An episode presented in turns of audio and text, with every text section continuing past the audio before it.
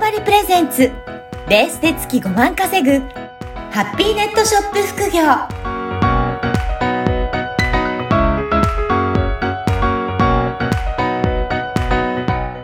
こんにちは、小ラボの岡田です。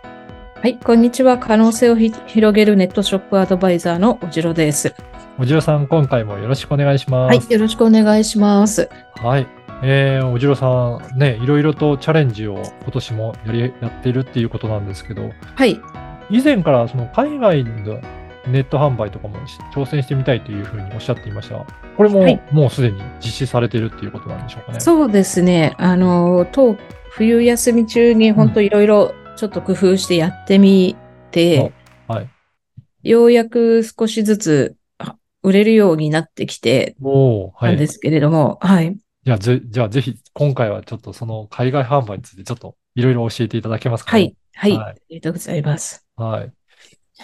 実際にはどんな感じでやり始めていったんでしょうかね。実際にはなんか E- eBay っていう、なんかが、あの、ヤフオクの全世界バージョンみたいな、えーあの、サイトがアメリカ発のサイトというか、あの、あるんですけれども、はい。まあ、もともとアカウント自体は20年ぐらい前から持っていて自分うん。なんですけれども、当時はそこからなんかよく物をこう買ったりとかはし、買って日本のサイトで売ったりとかしてたんですけれども、はい。なんか、ここ3年ぐらい前にアカウント作って、eBay の本も買って、おうやっぱり自分で売ってみようと思ってチャレンジしたんですけど、まあ、なかなか何う、なんか何売ったらいいかよくわかんなくうっんうんうて、ん全然こう、う売る、売らなかっ売るのをやってなくって、あ、そうなんですね。は。はいい。まあちょっとだけやって、なんかやっぱ違うわとかでずっとそれを繰り返してたんですけれども、はい。やっぱりちょっと冬休み中に、まあ、真剣に、あの、取り組もうと思って取り組んで、まあ、す、あの、まあ、いろんなものを一回出してみて、はい売れないやつを全部排除したりとか、なあんかーして、ようやく最近1日うん1件とか2件とか注文来るようになっへえ。たんですね。まあ、単価安いですけど、うん。はい。じゃあ、徐々に徐々になんとなく海外での販売についてが、コツがつかめてきたっていうところはあるんですかそうね。な、そうなんです。で、しかも一番難関、なんか私のやり方なんですけど、はい一番簡単なとこからやらずに、うん一番難しいとこからやるのが好きで、おうそうすると、難しいとこから簡単なとこにグレード下げるのって、うん。あの、楽じゃないですか。いや、そうですね。はい。で、難しいのが分かると、あとかん、あとは、あの、はい。割と簡単、かん何でも簡単にできるので、おういつもね、ちょっと難しいとこから、私や、やるのが本当そうな好き、んですね好きなんですよ。これ、難しい簡単っていうのは、どういったところが難しくなって、どういったところが簡単っていうことなんですか商商品ですうんうねん。商品の選定で、はい。例えばもう日本でか、まあ、例えば、例えばですけど、ポケモンカードとかう、んうんうんあと、何があるんだろうな。まあ、よく売れてそうな、にはい日本といえば、まあなるほガンダムのどプラモデルみたいなやつとかは、まあ、あれも、あれはあれで、その、ポケモンカードのうん選ぶの、選ぶ方法とかもあると思うんですけど、うんまあ、定価も決まってるし、ちゃんと物の型番とかもあるじゃないですか。はいカメラとかも。そうですね。なんかあれは、まあ、特にカメラとかも、うん、うん型番もあるから、あとなんかレンズをどう綺麗に、綺麗なとこ見るとか、あの、まあ他の人の参考価格にして値段つければいいんですけど、私なんか、どうも型番がついてる商品が好きじゃなくって、はい、はい。あの、んなんか型番ない商品を売るのが好きなんです。あーはい。やっぱりそうすると、他にないものだから、やっぱり比較が難しくなっていて、そうなんで値すよ段もどうすればいいかとかってありますわかね。んうん。でそこをどう克服するかあが、あ、確かに。まあ多分なんか、趣趣味、趣味だ と思う。まあなんか趣味っていうか、その研究するのがとにかく好きで、ねそう人がやんないやって型番がことをやるみたいな。そうですね。型番がある、他の方も売ってる商品だったら、同じように感じ、売れてるところ真似するとか、そうそう売りな方がんいろいろあるので、うんまあ、できなくはないかなって、想像がつそうですねはいね。あの、うん値段を、ん例えば、8、8ドルで売っうん他の人が売ってたらい7ドルに下げるとか、うんはい、はい。 5ドルにするとか、うまあ、んそ、そこじゃないですか。やっはぱりい、もう市場にあるものあっるてもの値段勝負みたいななりますね。とこになりがちなんですけど、なんか私はそ、それがどうも嫌で、 はい。ちょっとね、あえて、もう難しいことをやるみたいな。もうじゃあ、それだと本当に、ね、その商品の良さとか伝えなきゃ、海外の人に伝えなきゃいけないってことです伝えなききゃいけなくって、ゃで、いろいろ工夫しても、 なかなかまあ私もそんな英語得意じゃないし、あの、まあ翻訳ソフトで全部翻訳はするんですけど、はいあの、そもそも自分の日本語がちゃんとしてないと翻訳ソフトもまともに翻訳もしてくれないので、 はい。あ、で、まあ、ちょっと翻訳がほどほどになるんだったら、ちょっと綺麗な写真でなんとか見せるとかうんしかできないので、それでね、少しずつうんよくわからんものが売れるようになっ言うのっててきて、はい。これはだから単価の、あの、高い、低いではなくて、まあ、あの、型番のないような、オリジナルのものがどんどん売れてきてるっていうことそうう。そうですね。はい。ああ。こ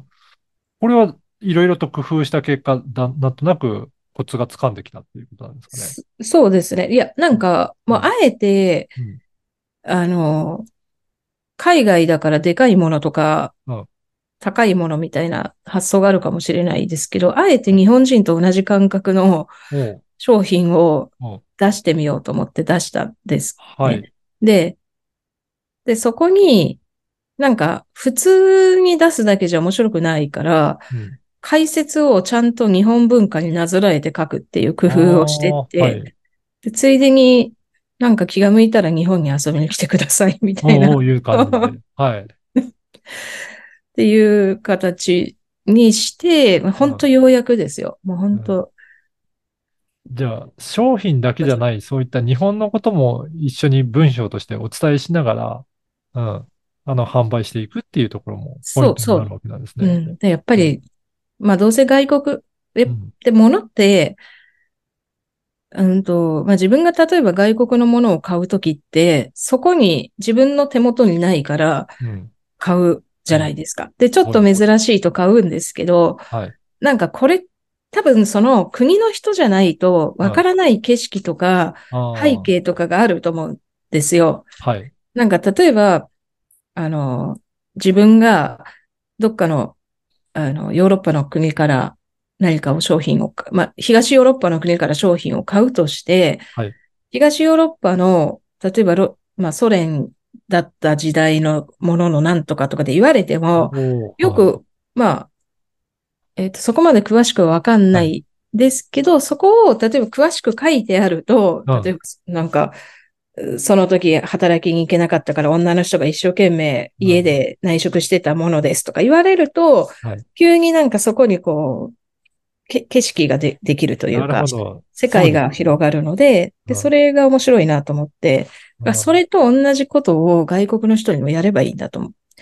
じゃあ、そこをちゃんとイメージできるように、そうなん文章を作って解説そうしなの。て、もう2週間ぐらい結構不眠不休で研究して、おーようやくできるようになりました。おーそうなんですね。やっぱりそういったいろいろ試行錯誤をしていきながら、どういったところが認められていくのかとか、興味をそう持なんられるのかっていうところなんですね。うんあの、まあね、そこのなんか、ポイントというか、ポイントがね、いまいちちょっとわかんないので、ですけど、うんあの、なんか私が選ぶものとかはヨーロッパの人に刺さるみたいです。ええ、そうなんですイね。ギリス人とかドイツ人に。はい。はい。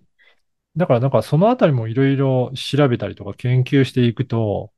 世界に売れるようになっていくと市場は大きいですもんね。大きいなん、大きいです。日本は1億しかいないけうど、ん世界は何何億う人んうん。何い十ます億か人ってね、感じでいますからね。あの、そうですね。結局、だ、ただ、なんか私はそのドイツとかイギリスに行ったことがあるから、はい。あ、なんかイギリス人とかドイツ人がこういうこと好きそうっていうのはイ、イメージでわかるじゃん。なだるほど。からうんこ、これ、こういうことイギリス人好きそうだなとかは、あもうわかるから、そういう向きにかけ、かけるんですよ。ーはい。で、だけどアメリカ人とかだとちょっといまいちなんかアメリカ人の人うが、あ、あんま喋ったことないのうで、んアメリカ人とうんだからやっぱり、実際に行って、あこうアメリカ人はこういう生活してんだとか知るとかってすごい大事だなとも、あの、改めて思いました。そういうことですね。やっぱりその国の文化とか、うん、その人文、あの、国の人の性格とか、なんかそういったところも把握していくと、やっぱり販売にも有効になっていく、ね、っていうことなんですね。っていうのがね、そう、冬休みは、本当な、もうほほぼ、ほぼ寝ずに。 すごい。そんなことにずっと時間費やして、まあでもよよかったです。少し結果が 出始めてきて、ね。ぜひね、今後もなんかそういった情報も発信していただきながら、ぜひ皆さんにも参考になるようなことをお伝えいただけると嬉しいなと思います、ね、はい、はい、ありがとうございます。はいぜひぜひ今後もよろしくお願いします。はい、ありがとうございます。はい、どうもありがとうございました。この番組はバーチャルオフィス縄張りの提供でお送りいたしました。